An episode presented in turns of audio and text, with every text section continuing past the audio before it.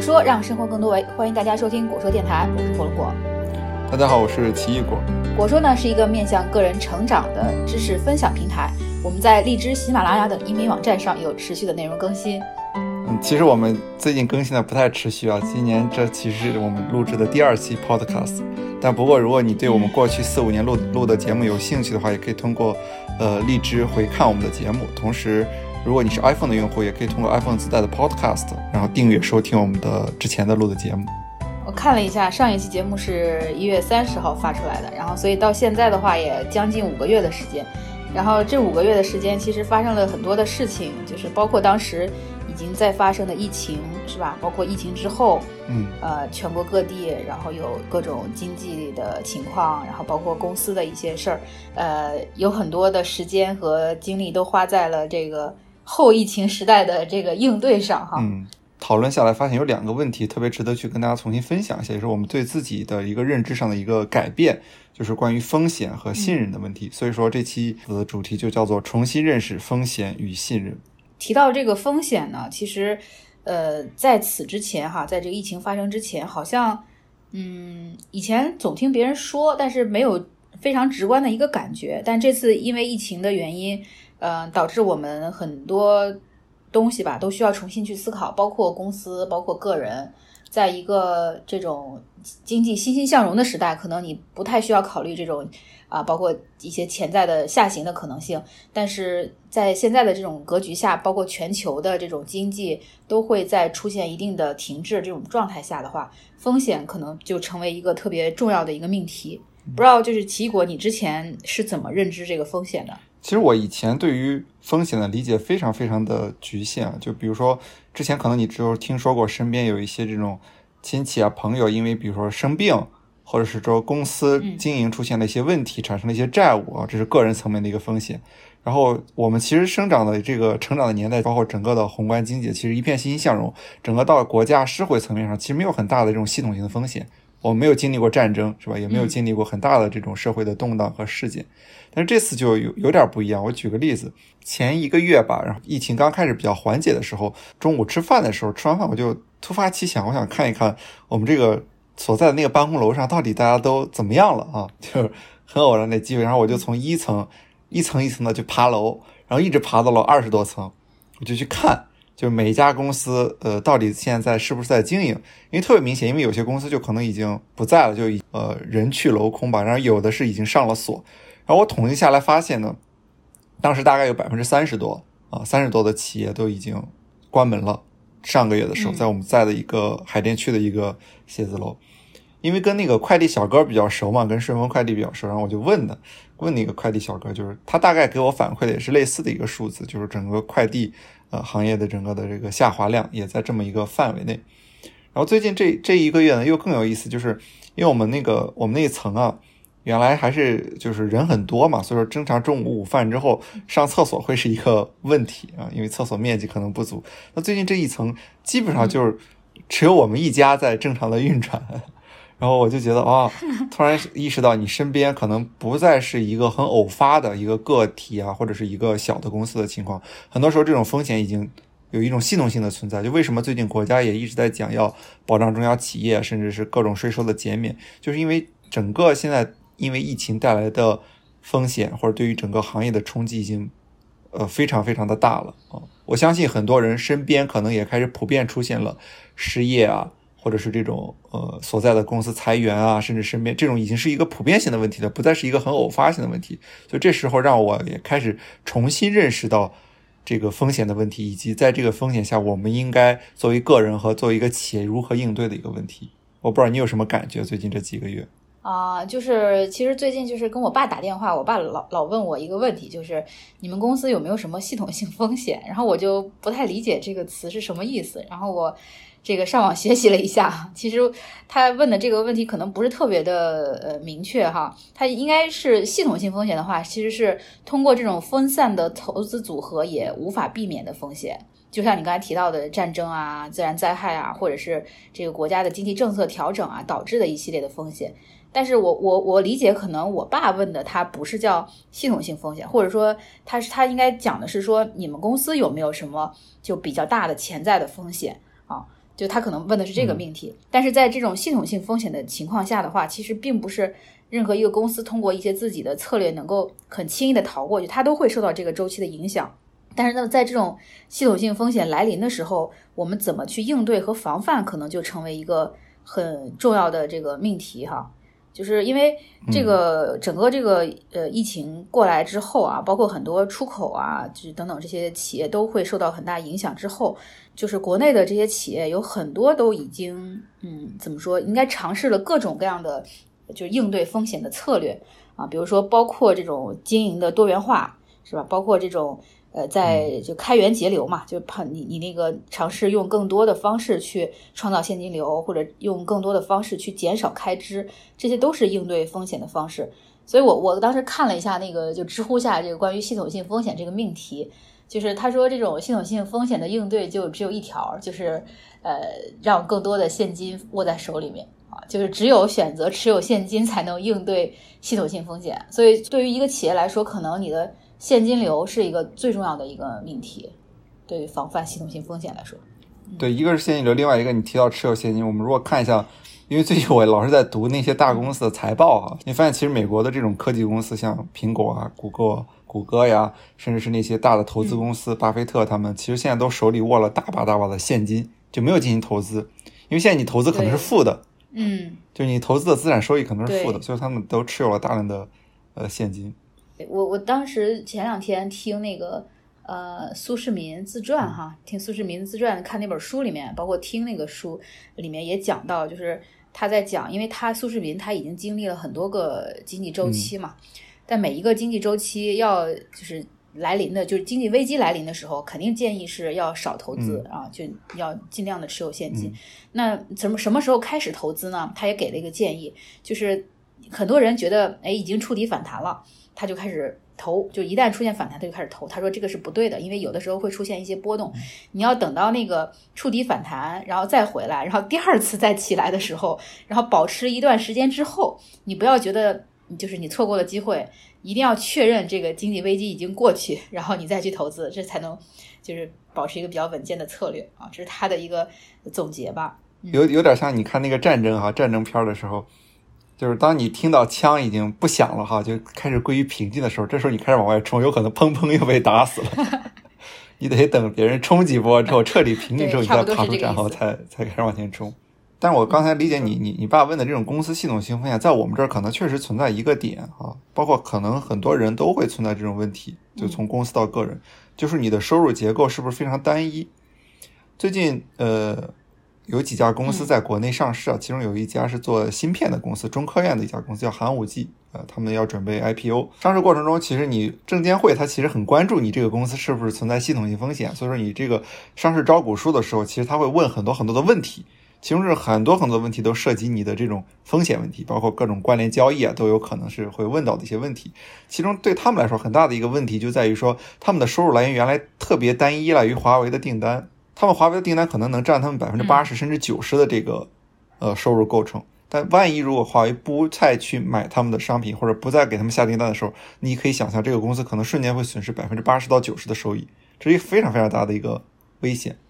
然后另外一个，我最近因为。做业务啊，包括各种去研究吧，我们的同行啊，这些公司，我发现他们经常会披露一个数字，呃，做这种 to B，就是对企业客户的一个一些产品的话，他们会经常在财报里去披露一个，就是他们前五大或者是前十大客户，他们对他们的占比，营收这贡献的占比，就如果是这个前五或者前十的客户营收占比相对低一点，这被认为是比较稳定的或者这种风险比较低的一种模式，就相当于说你有很大量的一个中小客户的这种基数，不会因为一些大客户突然。呃，不再去采购你的产品，会对你产生比较大的冲影响。这是我理解的，可能是你爸问我们的有一些这种系统性风险是不可能会存在？对，是的。其实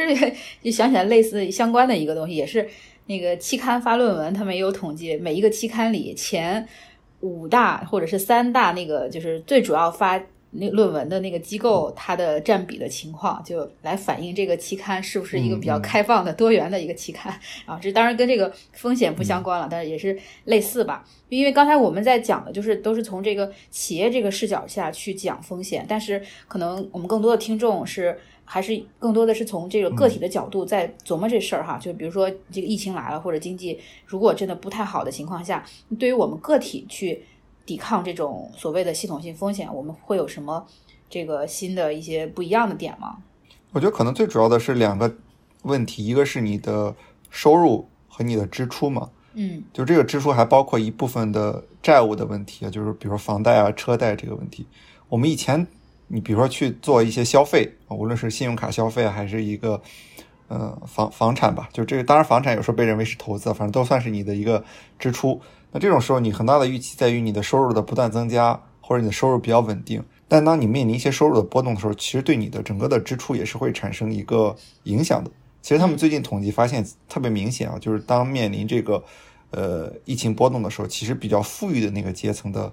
支出是明显的在减少的。因为很多可能比较呃中产阶级，或者是说在呃低收入人群，他很多支出是属于生活日常必须的支出，是吧？他没法缩减，他。必须要去支出这个，但是在很多富裕阶层，他们很多这种呃支出就会发生一个明显的下降啊啊，对，非常明显，是最明显的一个一个一个阶段。然后这是一个事儿，然后另外一个提供一些呃现象吧，就是美国的很多大学，特别是私立大学，有一个很强烈的一个危机感。在美国啊，其实这个私立教育其实是属于一种有点像是类似于奢侈品消费啊，就是特别贵，所以说他们就会预期私立教育整个他们这个大学里的。收入会锐减，这个收入锐减的原因有好几方面。第一个，很多学生，比如说能上私立和能上公立的，他可能就不上私立学校了，他就会选择更便宜的公立学校去读书大学。然后另外一个点就是说，私立大学很多时候的收入来源除了学费之外，还来自于很多富豪的捐款。那这种捐助在未来肯定会极大规模的缩减，所以整个这一下来就可能会造成一个很重要的一个一个影响。这个东西其实与个人的刚才你提到的收入是非常非常相关的。就是你当你的这种预期的收入在下降的时候，你对于很多像呃奢侈品类的或者这种呃非必要型的一个消费可能会会极大的减少。我不知道你有没有这种感觉？嗯，虽然我们也不是富裕阶层，但是也能感觉到，就是呃，其实，在生活方面哈，就比如说以前去逛超市，呃。好像感觉自己就是想买啥买啥，想吃啥吃啥的那种状态，但现在的话就会会考虑一下价格的问题，就是在同等的情况下，还是会考虑一下性价比。啊，包括你比如说在一些什么六幺八呀，或者是一些那个呃这种有有有折扣的时候哈，就包括那个拼多多呀是吧，等等这种呃 A P P 啊，都都可以去帮你去控制一部分这种开支啊，你会去注意。啊，以前好像就没有这种意识，就是因为因为就是。对于这种呃管理吧，就是收入和支出的管理，觉得差不多就行了。但现在会有意识的去啊控制，而且会盘点自己的债务的情况，比如说房贷啊，或者是就是支出吧，一些其他方面的支出也会去盘点，会重新的权衡啊。在这种情况下，比如万一有人生病了，或者家人生病了，你你该怎么办啊？是吧？就这种这种预期下吧，会会考虑这些问题。但是以前可能有一种。呃，革命的乐观主义精神，就会觉得，嗯，这些问题都不是问题，肯定会呃越来越好啊。但现在可能就会以一种比较平常心啊去看看待这种问题。所以这种情况下的话，嗯，对于抵抗风险来说，开源啊，是吧？开能让你的收入更多，节流，能够让你的这种消费和支出在一个合理的范围内。还有什么其他的吗？除了开源和节流之外，你觉得买保险算是一种吗？我觉得买保险是一种解决呃规避一些风险的一种方式，但可能嗯不是一种最好的一种方式。我觉得最好的方式还是一个能够优化你的整个的呃收入配置，包括优化你的这种支出结构。哦，这是一个更好的一种一种方式。嗯，怎么叫优化呢？优化是什么意思？就包括你刚才提到了，就是说，如果你现在的整个的这个房产的债务占你特别大的一个比重的时候，你是不是要重新考虑一下这个事儿，是吧？你这个房产的债务的问题，然后，包括你的这种。呃，收入结构有没有可能去整个家庭的考虑哈？一般认为家庭作为一个风险组合的单元的话，那有没有可能有一个人可能从事一个高风险高收益的行业，然后有另一个人从事一个呃风险低一点的一个可能性？对，其实还是应对了刚才说的那条哈，就只有持有现金才能对抗系统性风险，就是想尽办法让你手里的现金变得更多一点。就对，这也是他们发现不要就是非常草率的去投资。嗯嗯，这是他们发现最近这个储蓄率啊，就又又在回升嘛。就是之前认为九零后是不储蓄的，是吧？就是月光族，他发现就大家现在开始疯狂的存钱，也可能是普遍意识到这个问题。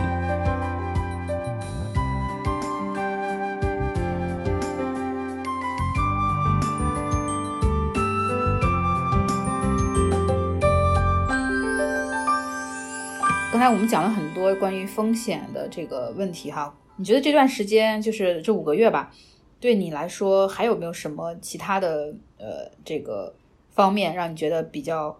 啊、就是你的认知重新刷新了？因为我们这五个月一直在不断的去做业务，然后去招聘嘛，就是在这个招聘过程中，我觉得还是有很多新的一些呃体会。因为之前我们也面试啊，过去几年可能也面试过几百个人，但这五个月就比较频繁嘛，看的简历也非常多。而且还有一个背景下，就是这五个月可能也是疫情的原因，很多人可能在找工作啊，重新开始找工作。所以我觉得其实这块儿我们可以去聊一下这些点。在招聘过程中，包括我们在做项目的过程中，我觉得如何去建立信任是一个非常重要的一个一个点。嗯就如果你能跟别人去建立一个很好的信任的话，其实是非常非常重要的，对于你找工作也好，还是对于我们去怎么去开拓业务也好。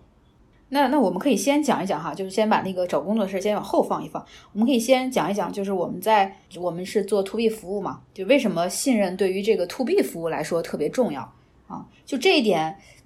也是我之前没有没有一个特别明确的，就是这么一种直观的感觉在。但是通过这这几个月，就是跟客户啊，包括跟一些其他的这种潜在的客户接洽，我感我渐渐的感觉到这种信任，有的时候可能就是决定你这个。合作能不能达成的一个非常重要的前提条件。我们以前总是说这个产品要足够好，或者说这个我们要就是你的服务要特别有竞争力，然后你的产品要非常的这个把产品做好，用户就会买单。但实际上并不是这样的，因为这里面存在一个销售的过程，或者说你怎么让客户认为你的产品很好，你的团队呃是呃很值得信赖的，这个可能是一个更关键的一个一个地方吧。就是这个也是我我觉得是在五个月中，呃，我自己学到的一课啊，就是说，嗯，你可能你的这种给别人带来的这种让人相信你这个团队能做成事情，以及你这个团队能够帮助客户去达成他想要完成的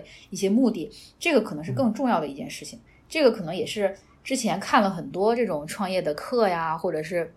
上了一些这种呃这个看了很多讲座呀什么，他他们好像没有特别提这一点哈。嗯，或者有些时候提了之后，我们没有把它往这方面想。我举个例子，其实不光是对于咱们做的这种 to B 业务，其实对于个人 to C 的业务，很多时候你前期也是要去解决一个信任成本的问题。我前两天听一个当时老于就是俞敏洪新东方的创始人讲他呃当时去建立这个信任的过程，就他刚是刚从北大出来去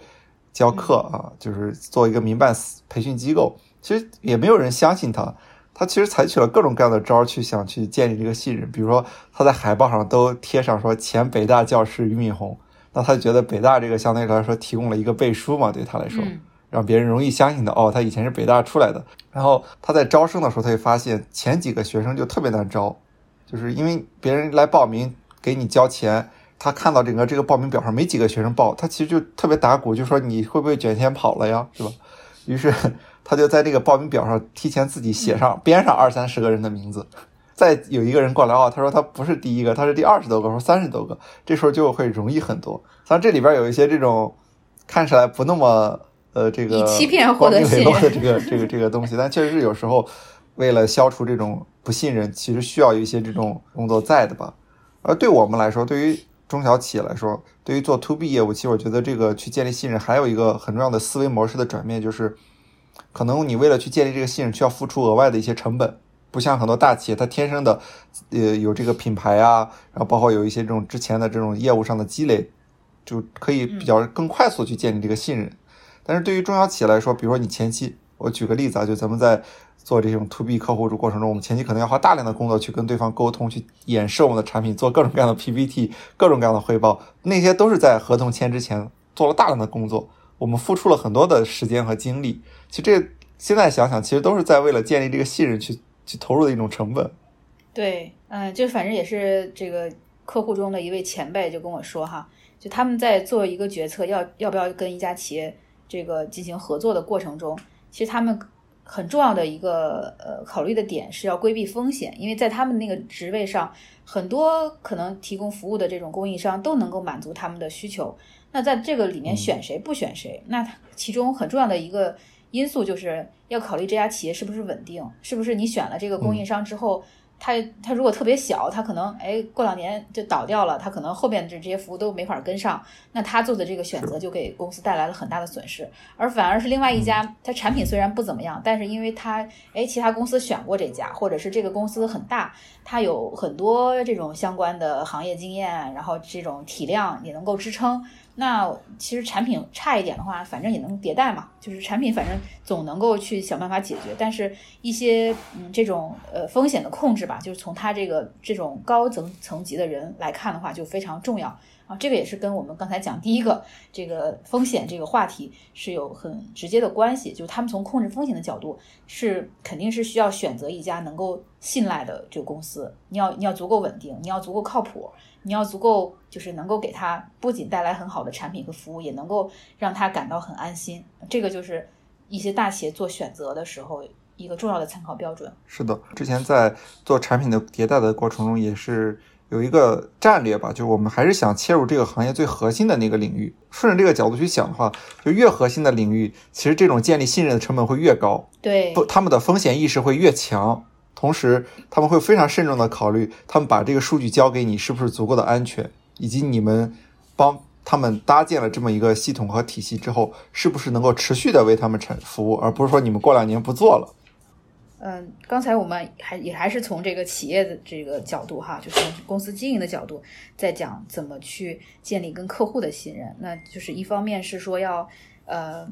首先你你可能你的背景。和你的这个团队的构成，或者你们参曾经参加过的这些活动，都能够对你的这种呃背书吧，就相当于给你提供了一种背书。那么另外一方面，就是你在跟人家接触的过程中，你能不能提供一种足够的专业性，让人家相信你们的产品和服务是足够有这种品质保障的，这也是一方面。然后再有就是一些其他的很细节的一些层面上的问题，就是你不仅是这个团队中的管理层要信任你们，下面一些具体做业务的同事也要信相信我们这团队才行。就是这个，我觉得整个是对一个团队品质哈的一个稳定性的一个考验。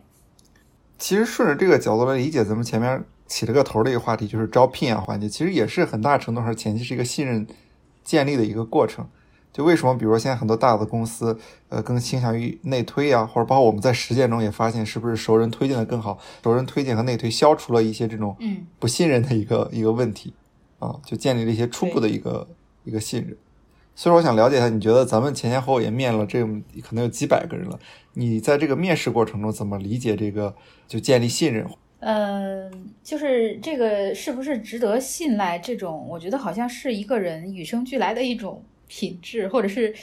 长期积累下来的一种能力，有的人他就会给人一种让你觉得哎可以信赖，就觉得他很靠谱这种感觉，而有的人就毛毛躁躁，或者说有有很多细节他不注意，就会给你一种嗯好像不太不太行，就是你可能把一件事情交给他，不确定他能不能干好这么一种感觉。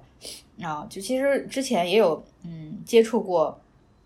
一些候选人啊，面试的人，他会他会嗯，可能在前面的一些专业环节评价或者是这种能力方面都 OK 都通过了，但是到最后一轮，就可能在我们基本上确定要要他了这个环节，然后又问了一些很多这种，嗯，就是不知道怎么回事，就会有有很多这种很呃关于这个公司发展呀，然后很多担忧，很多。呃，这种不确定性，然后又有很多疑惑啊，这种问题，当时就给人一种感觉，就是你是不是不相信我们这个团队啊？就是这种信任好像是相互的，就首先我要相信你，你也要相信我，我们才能达成一种合作。但是如果你要问了很多问题，让我觉得你不相信我，那我可能就咱们这种合作可能就会终止。嗯，所以我我不知道这种呃信任哈，就是这种这种透露出来的这种信任是呃。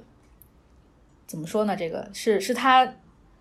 真的表达出来的这种东西，就是确实是我理解的那样的，还是说这是我的一种偏差啊？我我理解的一种偏差。比如说，或者说他非常想加入你这个团队，但是又对未来的这种不确定性充满了担心，他又表现了出来。啊，在这种情况下，我们是不是呃应该呃就是拒绝？我觉得就我而言，我我倒不会在那么抽象的层面上去想这事儿。就我觉得可能对于面试来说，有一些基本的呃。原则或者素质是我对一个人建立信任的一个标准。就比如说，同样情况下，那肯定有一个更好的之前的职业背景，然后有更好的这种教育背景的人，那天生会给你产生更好的一种一种信任感，因为相对说他有一些这种背书嘛，这是一个点。然后另外一个点就我觉得在面试过程中，如果你这些都没有，如果但是你有很扎实的项目经历，而且能提供给我足够的细节的话。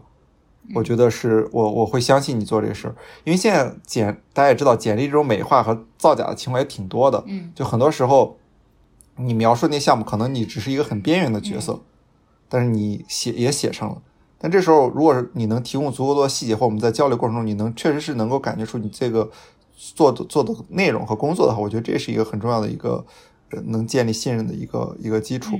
然后在这个之上的话，我自己觉得我们考察的时候经常会。也是想了解一下对方对我们的了解嘛？就说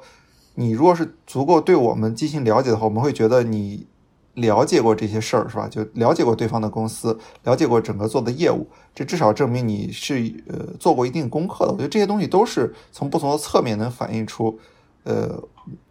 就互相之间的这种信任感吧。我觉得你你刚刚提到这这些可能分为两个层面，一方面是说如何在短时间内让别人对你的能力。有一个呃，相信就是相信你在简历上写的这些能力的证明是真的，这是一个，就是让别人相信你这个能力啊是没问题。然后第二个就是我说的刚才说的那个比较抽象那个层面的，就是怎么信赖你这个人是值得就是这个团队信信赖的。就比如说交给你一件事情，能够把它办好，或者是能够在百分之九十的程度上能把它办好。啊，其实每个人他，你相信一个人的，你这个你会给他有一个预期，有的人会给你百分之百的这种预期，有的人就是百分之八十。比如说交给他一件事儿，我就就认为他只能做到百分之八十啊，就这个这个也是会不太一样的。就是说你在做事的靠谱程度上啊，有的人就百分百靠谱，你你放心，你交给他的任何事情，他都会圆满完成或者超额完成。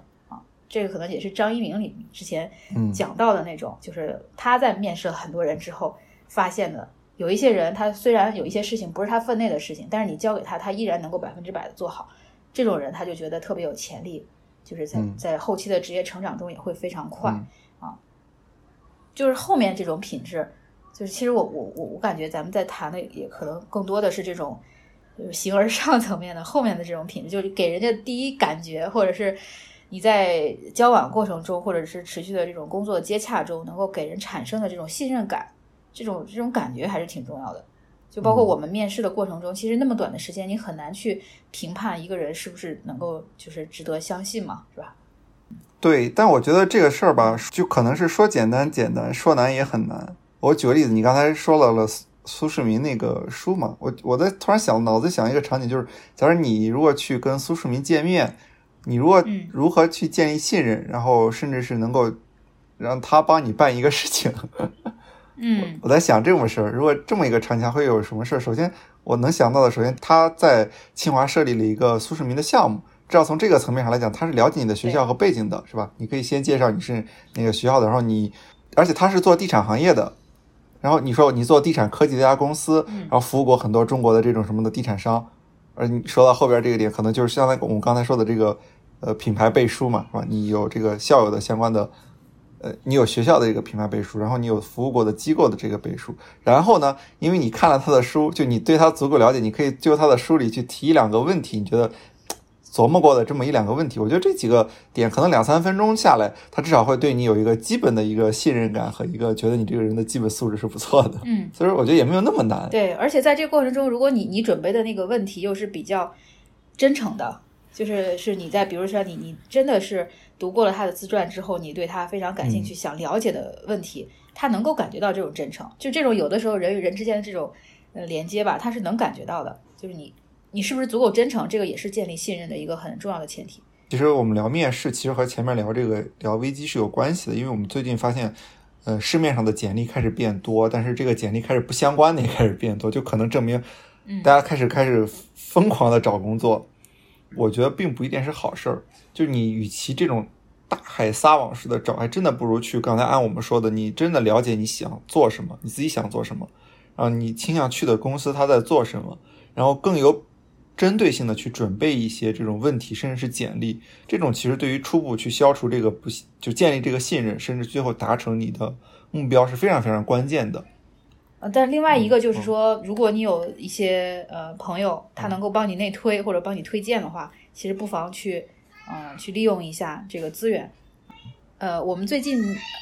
还组织了一次这种研讨会哈，就让我对信任这个命题有一个感触。啊，就是因为我们这次就是大湾区的产业园区发展研讨会，然后是以一种线上的形式去举办的，然后吸引了大概一万五千多名观众来去参加。然后这次研讨会完全是由亮城科技来去承办，相当于我们去邀请这些专家，然后发起这个讨论，然后包括一些会议的流程组织都由我们来进行的。就是让我很意外的是，我们这次邀请了嗯七八位专家，然后这些专家都。在第一时间就答应了，愿意参加这样的活动，这个是我觉得比较意外的一点，因为我觉得这种大牌嘛，就很多都是在这个领域内非常有影响力的这种专家前辈，就是我我都是读着他们的书长大的这种，然后能能获得他们的这种相信吧、信任，我觉得是嗯，对我来说就觉得还挺受鼓舞的。就这些